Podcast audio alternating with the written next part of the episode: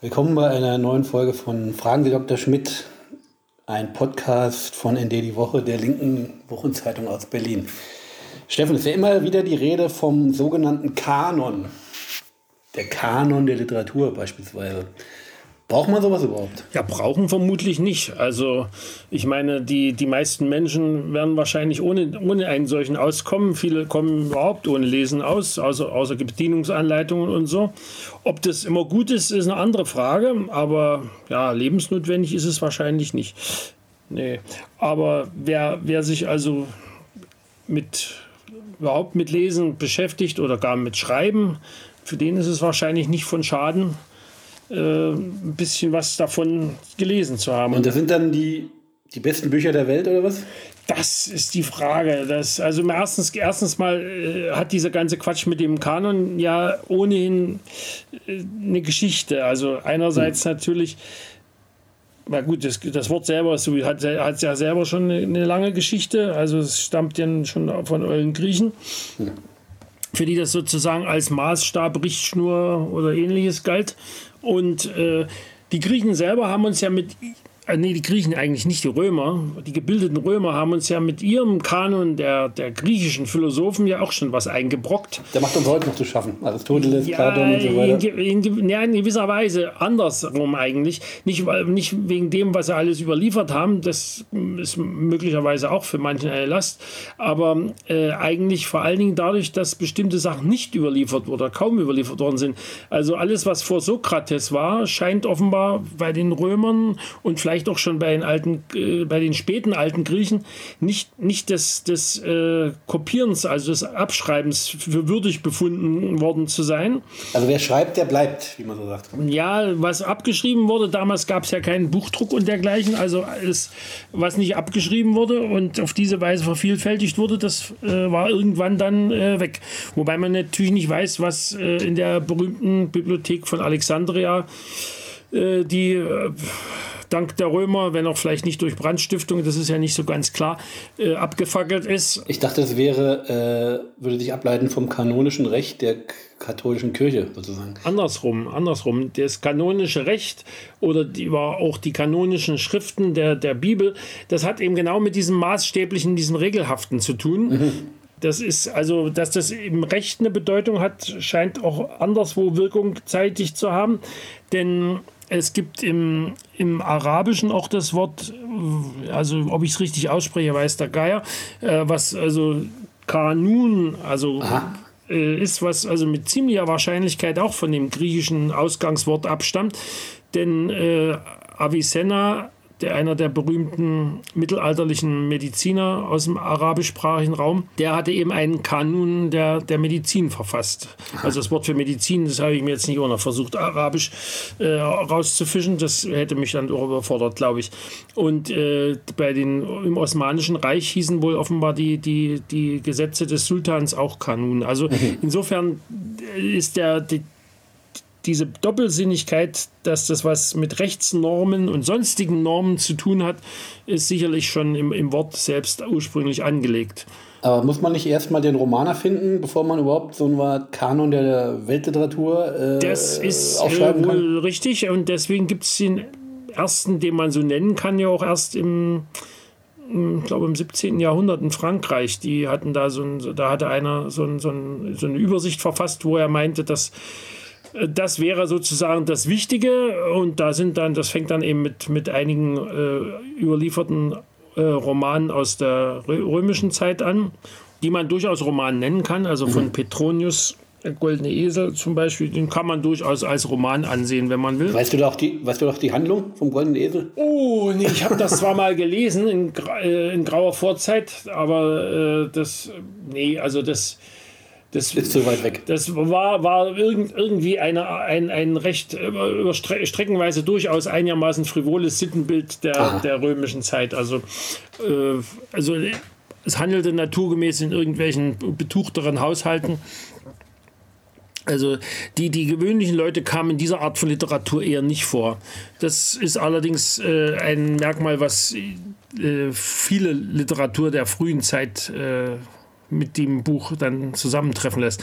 Also ich meine, die konnten ja auch lesen, da musst du ja erstmal lesen können. Sozusagen. Das ist der wunde Punkt, ja. Also ich meine, und ich nehme an, dass die, diejenigen, die zu der Ober- und Mittelschicht zählten, sofern man bei den Römern schon eine Mittelschicht hatte, dass die natürlich jetzt auch nur ein begrenztes Interesse am Leben der, der, der Slawen oder der verarmten Freien hatten. Und insofern äh, ist es wahrscheinlich kein Wunder. Ich meine, auch damals musste äh, ein Buch damals ja eher eine Schriftrolle, äh, natürlich äh, gefragt sein, damit es überhaupt abgeschrieben wurde. Die Römer hatten ja sogar eine richtige Abschreibindustrie für solche gefragten Sachen, Aha. die dann natürlich wiederum mit Slaven betrieben wurde. Schreibautomaten hatten es noch nicht. So hat dann Homers Odyssee überlebt, durch die Schreibwerkstätten der Römer. Das darf man wohl so sehen, ja, ja. Auch die Ilias natürlich. Ja, interessant, interessant ist ja, dass äh, bei diesem ersten Weltkanon sozusagen der Literatur sind dann ja auch, äh, du hast ja gerade hier gesagt, äh, Goldener Edel eher so frivol. Also gibt es ja auch so eher erotische Literatur, so wie von Boccaccio oder auch äh, hier ja. Tausend eine Nacht. Das ist, glaube ich, auch, ähm, gilt als auch so als äh, kanonwürdig. Ja, also die Tausend eine Nacht war wahrscheinlich das erste, was sozusagen außereuropäisch in, in, in einen solchen europäischen Kanon hineingekommen ist, äh, dank der frühen Übersetzungen. Äh, das, äh, ich meine, das darf man sowieso nicht übersehen. Das waren zuallererst tendenziell eher so äh, Sachen, die, die, die dem, dem eigenen, der eigenen Sprache und der Literatur in der eigenen Sprache sozusagen zu mehr Ansehen in, in der Umgebung äh, verhelfen sollte. Insofern äh, ist es kein Wunder, dass die Franzosen damit angefangen haben, denn die waren zu der Zeit im Barockzeitalter ja gewissermaßen für die meisten europäischen Länder der Maßstab der gehobenen Kultur. Ja, ich meine, es wurde ja auch französisch geschrieben und gelesen, glaube ich. Ja, da, ja, zumindest, zumindest im, in dem, was man äh, heute auch manchmal noch Belletristik nennt, äh, abgeleitet ja von dem französischen Bellettre. Ja. ja. Und äh, ansonsten in der Wissenschaft herrschte damals immer noch recht, recht maßgeblich das Latein vor. also streng.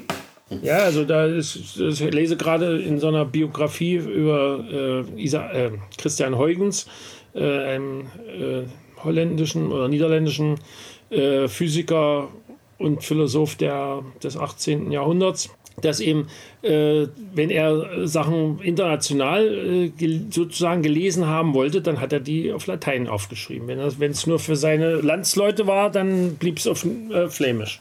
Das war das Englisch der Renaissance sozusagen. Das war die, nicht nur der Renaissance, also das war noch ziemlich lange, also im Barock war das auch immer noch die, mhm. die vorherrschende Wissenschaftssprache. Interessant ist ja, äh, praktisch, es gibt ja so eine Art Weltkanon, aber äh, dann gibt es ja auch nationale Kanon. Das Kanons. Ist, ich weiß gar nicht, wie die Mehrzahl ist, Kanons oder was? Gute Frage. Also inzwischen wahrscheinlich ist diese eingedeutschte Mehrzahlvariante äh, akzeptiert. Wobei bei solchen weltliterarischen ich weiß nicht, ob es da wirklich einen, einen, einen, einen konsensfähigen Kanon gibt. Also, es gibt auf jeden Fall keinen UNO-Ausschuss, der das festlegt, oder? Da scheint es keinen zu geben, was vielleicht auch besser ist. Oder UNESCO. Äh, da ist es, glaube ich, auch besser, es gibt eine gewisse Pluralität. Mhm. Okay, und aus dem Stegreif äh, Deutschland, was würdest du dazu zählen? Sagen wir mal fünf Autoren? Ah, ja, also ich glaube, um Goethe kommt man wirklich nicht drum rum. Also äh, meine Goethes Faust ist zwar in dem Sinne kein Roman, sondern ein Stück, aber und natürlich Schulstoff äh, seit, äh, ja, ich will nicht sagen seit Jahrhunderten, aber wenigstens seit 100 Jahren, würde ich schätzen.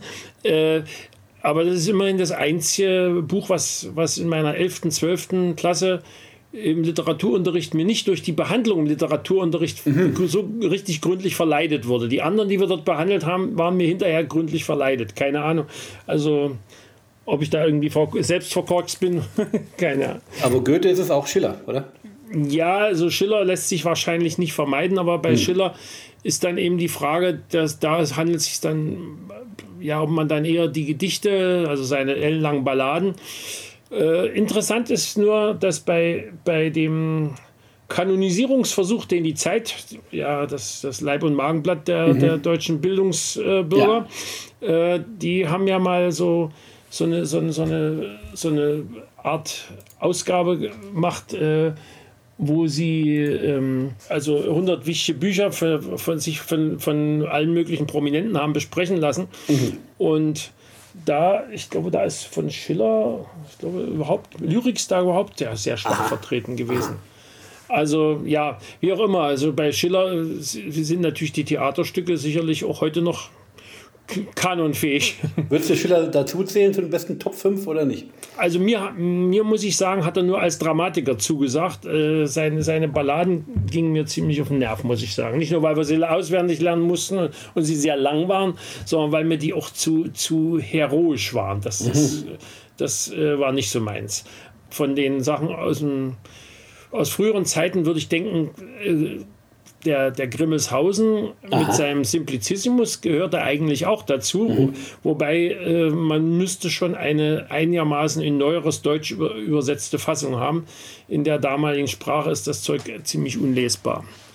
Aber es ist eigentlich ganz hilfreich, um, ein, um, um eines der wirklich einschneidenden Erlebnisse in der deutschen Geschichte nochmal fassbar zu machen, den 30-jährigen Krieg.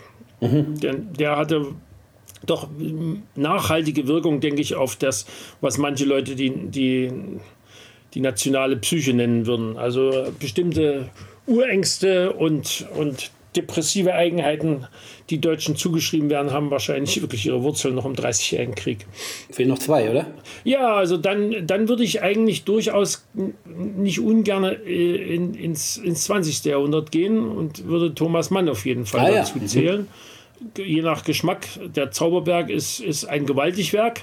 Ja. Ich fand es sehr gut zu lesen, aber andere äh, wahrscheinlich eher nicht so gut. Aber wenn man, wenn man Thomas Mann mit Hintersinn und trotzdem leicht zu lesen haben will, mhm. dann, ist der, dann sind die Bekenntnisse des Hochstaplers Felix Krull durchaus ein, ein, eine Sache, die zu lesen lohnt. Und dann gibt es natürlich auch noch den, den Herrn Brecht. Mhm, ja. Also ich würde sagen, das sind fünf jetzt. Du hast jetzt, also wenn du Schiller dazu zählst, äh, dann hast du fünf. Ja. Ich, ich komme gar nicht auf so viel. Ich würde mir, ich würde nur sagen, Goethe, Schiller, Brecht. Sonst fällt mir eigentlich keiner ein. Im Grunde genommen äh, wird sich der Kanon immer wieder ändern, weil ich denke, die Literatur, auch wenn sie sich äh, in hehren Höhen wähnt manchmal, unterliegt den gleichen Gesetzmäßigkeiten wie der Pop in der Musik. Mhm. Äh, da hast du eben Sachen, die, ja, die jetzt ganz, ganz angesagt sind und die, die, die du eben jetzt gelesen haben musst, um mitzureden können. Und äh, in fünf Jahren ist das vergessen. Und andere Sachen sind in fünf Jahren immer noch interessant und in zehn Jahren und in 20 Jahren und sind damit dann sozusagen klassisch geworden. Und da gibt es ja diese unveränderliche Rolling Stone-Liste der besten Gitarristen. Also die ist ja praktisch in Stein gemeißelt. Und, und auch besonders ungerecht. Weiß ich also, nicht, ob die bei den Gitarristen, Gitarristen stimmt, bei den Schlagzeugern war sie, glaube ich, ziemlich, ziemlich daneben. Aber bei den Gitarristen bis heute stört mich halt, also auf eins ist ja Hendrix und dann kommt, glaube ich, Clapton, Page und auf vier Keith Richards und der ist halt absurderweise äh, drei Positionen vor äh, Chuck Berry, seinem Vorbild. Ja. Alle, und äh, ich glaube, der beste schwarze Gitarrist ist meine, naja, abgesehen von Hendrix, ist B.B. Äh, King, ich glaube auf fünf oder so. Und äh, es gibt aber eine Alternativliste, habe ich heute jetzt entdeckt, zufälligerweise, äh, von David Frick, dem langjährigen Rolling Stone äh, Chefredakteur. Und Aha. da ist. Äh, der hat seine, seine sozusagen seine Fachmannliste. genau. Da ist Hendrix auch auf eins, meine ich. Zwei kommt Duane Allman und auf drei kommt ähm, B.B. King. Und vier ist Chuck Berry. Und Keith Richards ist erst auf 10. Ja, ist immer noch weit vorne, finde ich. Also, Bisschen weit vorne, ja, würde ich auch sagen. Ich meine, äh, es gibt ja in diesem, in diesem einen äh, Konzertfilm äh, der Stones, gibt es ja eine schöne, sind ja immer so ein Interviewschnipsel eingestreut und der eine davon äh, ist mit Keith und äh, der sagt immer so, natürlich find, sind, sind wir beide lausige Gitarristen, aber zusammen sind wir besser als die meisten. Also er, er und sein äh, Ron Wood. Ron ja, Wood, genau. Ron Wood, sein ewiger Sidekick. Also doppelter Kanon hält besser sozusagen. Tja, also das kann so sein. Ich meine, mit dem Kanon ist ja sowieso äh, noch eine schwierige Kiste. Äh, wenn du dann auf Weltliteratur umschwenkst, wird es schwierig. Also äh, bei diesen die Zeit hat ja auch eine Umfrage gemacht unter ihren Lesern mal und da so die zehn, zehn beliebtesten Sachen. Und interessanterweise ist da Goethes Faust tatsächlich an der Spitze. Ja, wirklich? Das fand ich, das fand ich, fand ich, fand ich frappierend. Ist aber eine deutsche Zeitung. Ja, natürlich, aber trotzdem, also ich meine, ja, und äh, die, dann äh, Thomas Mann natürlich auch mhm. gleich vorne, also mit den Buddenbrocks auf Platz 2. Mhm. Die mochte ich zum Beispiel nicht so. Also mit Familiensagas bin ich irgendwie. Mhm nicht so. Krieg und Frieden von Tolstoi auf Platz 4 fand ich Aha. also schon. Ich meine, das ist zum Beispiel ein Buch, oder das ist ja eigentlich mehr Bendis Teil, das, das liest sich nicht besonders gut, weil es eben ziemlich lang, lang, ja, es ist nicht so, so kurz und knackig geschrieben alles. Mhm. Aber, aber die, äh, es bietet neben der, der Handlung eben eine Fülle recht interessanter Reflexionen über Geschichte und ihren Verlauf. Also unter anderem äh, verdanke ich dem, dem Buch äh, von Tolstoi eben die, die äh, durchaus nachvollziehbare Einsicht, dass zumindest vor der Erfindung moderner Kommunikationsmittel ein Feldherr zum, zum Ausgang der Schlacht gar nichts beiträgt. Weil er im Prinzip zu keiner Zeit der Schlacht wirklich weiß, was auf dem Schlachtfeld vorgeht. Da ist äh, interessant anzumerken, dass äh, Janine Wissler, die äh, Co-Vorsitzende der Linkspartei, ja, äh, ja. in der jungen Welt, glaube ich, vor zehn Jahren mal äh, sozusagen dieses Buch Krieg und Frieden zu einem, zu dem Buch erklärt hat, was sie unbedingt noch lesen muss. Mhm. Und schon seit Jahren des Plans sozusagen. Ja, dann sollte man sie mal fragen, ob sie es inzwischen geschafft hat. Ja, das sollte man mal machen.